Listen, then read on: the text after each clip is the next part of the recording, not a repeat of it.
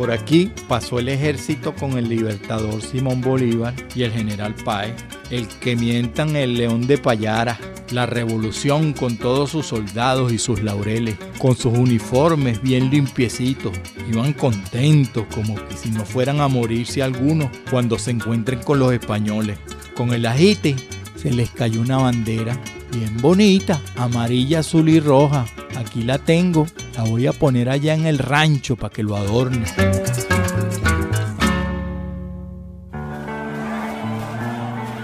En 1821, en el campo de Carabobo, el pueblo insurgente de Venezuela, de la mano del libertador Simón Bolívar, logró consolidar la estrategia que liquidó el dominio colonial en estas tierras.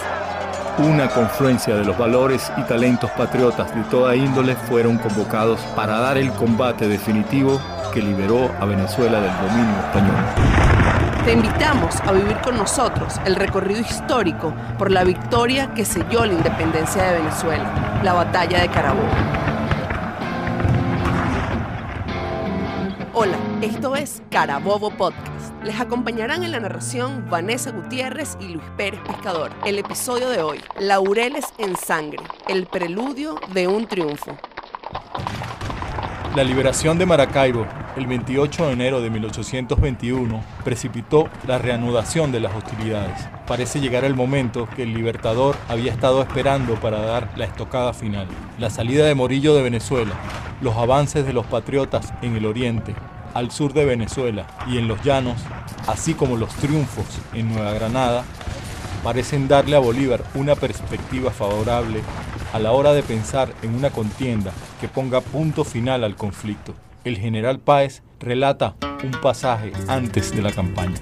Preparáronse todos los jefes para las nuevas operaciones y yo recibí orden de Bolívar de marchar con el ejército de mi mando a reunirme a su cuartel general en Guanajuato. El 10 de mayo salí de Achagua con mil infantes, 1500 jinetes, 2000 caballos de reserva, 4000 novillos y crucé la Pure por el paso Enriquero.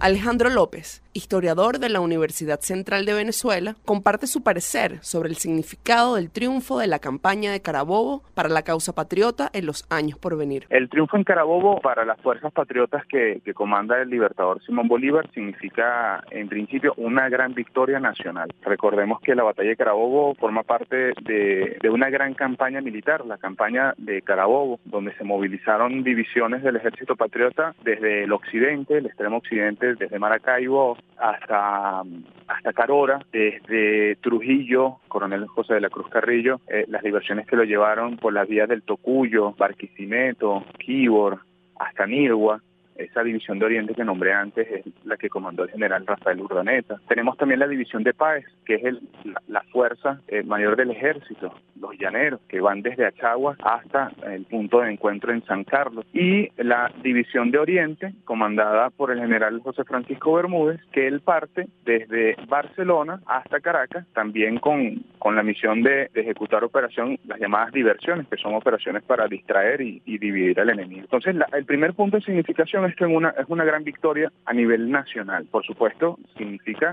o, conlleva a la liberación del territorio del departamento de Venezuela de la Gran República de Colombia que había eh, conformado Bolívar a partir de 1819. El otro punto de significación muy, muy especial es que a partir de esta victoria en Carabobo, las fuerzas del Ejército Libertador comienzan la campaña hacia el sur. Recordemos que Bolívar ya en el mismo año 21 instruye Antonio José de Sucre a lo que va a ser el inicio de, la liberación del sur. En el año 1822, las batallas de Pichincha y Bombona liberan finalmente el territorio actual de Ecuador, los departamentos de Quito y de Guayaquil, y luego en el año 24, en el año 23, finalmente Venezuela eh, con la batalla naval del lago se consolida ya completamente la, erradicación de, presencia de fuerzas militares de ocupación española en nuestro territorio. Y en el año 24 con la batalla de Ayacucho eh, se libera finalmente se consolida la liberación del Perú y ya es la derrota final de, los españoles que abandonan dos años después el puerto del Callao allá en Perú y, llamar la, victoria definitiva, la conclusión de las guerras de independencia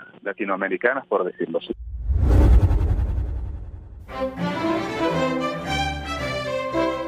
El Ejército Libertador consta de varias subdivisiones para 1821. La primera que dirige el propio Bolívar, denominada la Guardia de Honor, un cuerpo élite que tiene la misión de resguardar la seguridad del jefe supremo y lo integran granaderos, zapadores, artillería y caballería.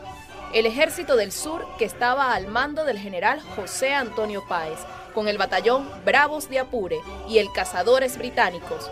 El ejército de Oriente con el general Sublet a la cabeza de las diversas guerrillas orientales y las fuerzas margariteñas que debía aportar Arismendi, el ejército del norte lo dirige el general Rafael Urdaneta, que contempla la región de Maracaibo y parte de la Nueva Granada.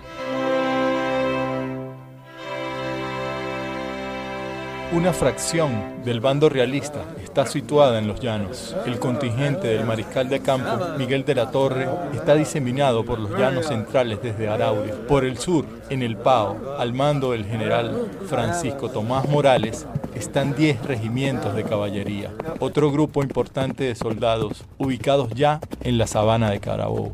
El historiador Felipe Larrazábal relata acerca de la preparación de la campaña de Carabobo. En Guanare supo el libertador que la torre había llegado con fuerzas hasta Araure y que de allí replegó a Valencia. Resolvió en el acto de sacar provecho de aquella operación, ocupando a San Carlos, y dio esta comisión al general Cedeño. Poco tiempo antes de la batalla, el general Latorre había enviado un emisario para proponerle a Bolívar un nuevo armisticio, pero no fue posible. Ya el avance del ejército libertador no podía desperdiciarse. El esfuerzo que implicó el traslado de 6.000 soldados con sus generales, piezas de artillería, caballos y reses ya no tiene marcha atrás. Para España era más fácil la manutención de las tropas. Les era posible con los impuestos de los puertos costeros a través de las mercancías que entraban y salían de Cartagena, Maracaibo y La Guaira. Una de las pocas fuentes de ingreso para la causa patriota eran las arcas del gobierno de Colombia en Santa Fe de Bogotá y sus impuestos, que el general Santander supo administrar correctamente para mantener activos los frentes en Venezuela y al sur de la Nueva Granada. Mientras se preparan las huestes para el combate en Carabobo, la patriota Josefa Camejo y el indio Reyes Vargas forzaban la rendición de la ciudad de Coro después de vencer en varios poblados cercanos, para así sumarse una provincia más a la causa republicana. Yo soy Josefa Venancia Camejo Talavera y vengo con mis tropas a declarar la independencia de Coro en nombre de la República y del general Simón Bolívar. Desde ahora, la península queda libre de la opresión de las autoridades españolas y se incorpora al ejemplo que siguió Maracaibo, declarándose afín a los valores republicanos. ¡Viva Colombia! ¡Viva Bolívar! ¡Viva la independencia!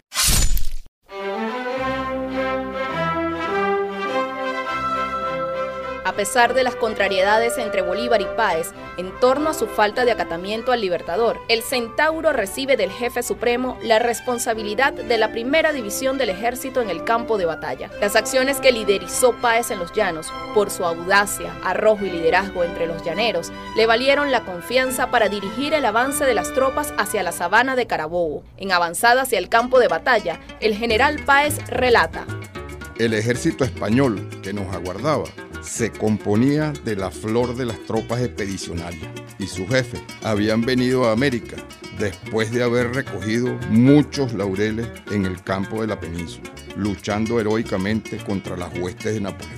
Seguimos, pues, la marcha llenos de entusiasmo, teniendo en poco todas las fatigas pasadas y presentes, con ánimo de salir a la llanura por la boca del desfiladero en que terminaba la senda que seguimos. Pero como viésemos ocupadas sus alturas por los regimientos Valencey y Barbastro, giramos hacia el flanco izquierdo con el objeto de doblar la derecha del enemigo, movimiento que ejecutamos a pesar del nutrido fuego de artillería.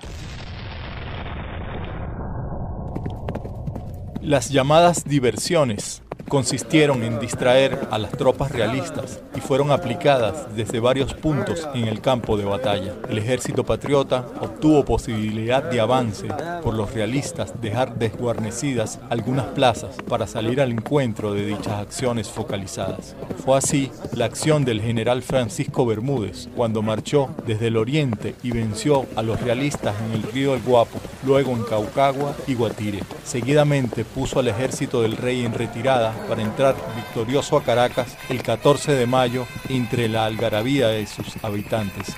Los realistas, replegados hacia la victoria, recibieron el apoyo del general Morales, que había sido enviado por la torre para defender el centro norte. Allí el general Bermúdez tuvo que retroceder en vista de la escasez de municiones y debió replegarse y perder nuevamente Caracas. No obstante aquello, se logró desestructurar la organización realista, debilitando así el apoyo en torno a la sabana de Carabobo.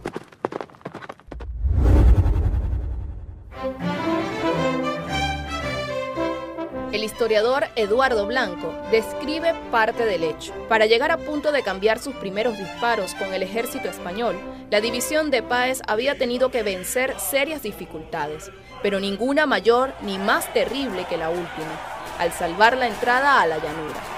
A pesar de que el rápido y atrevido movimiento ordenado por el Libertador sobre la derecha del enemigo cogiera a este de sorpresa, fácil fue prevenirlo la torre hace cambiar de frente a una parte de su ejército y poniéndose él mismo a la cabeza del batallón de Burgos, corre a cerrar a Páez la entrada del atajo. Era aquella reducida y fragosa. El batallón Apure, que marchaba adelante, tenía que desfilar por entre el cauce de una quebrada, bajo los fuegos del enemigo que le cerraban el paso, sin poder contestarlos por carecer de frente, encerrado como se hallaba en aquella estrechura. Desde la hora en que sonó la diana, a las 4 de la mañana, las tropas estuvieron dispuestas para definir la victoria en aquel combate. Había llegado el momento de la verdad. El enemigo se divisa y opera en contra. La suerte está echada. La inquietud y el alborozo del libertador parece presagiar un gran final.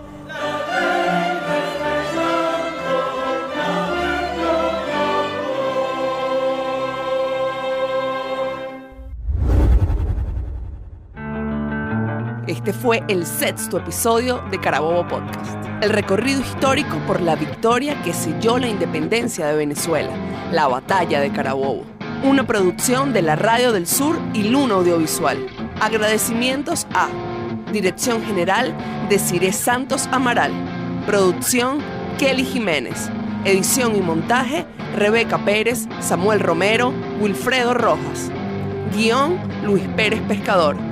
Dirección ejecutiva, La Radio del Sur. Narración, Vanessa Gutiérrez, Luis Pérez Pescador y Kelly Jiménez. Gracias por escucharnos.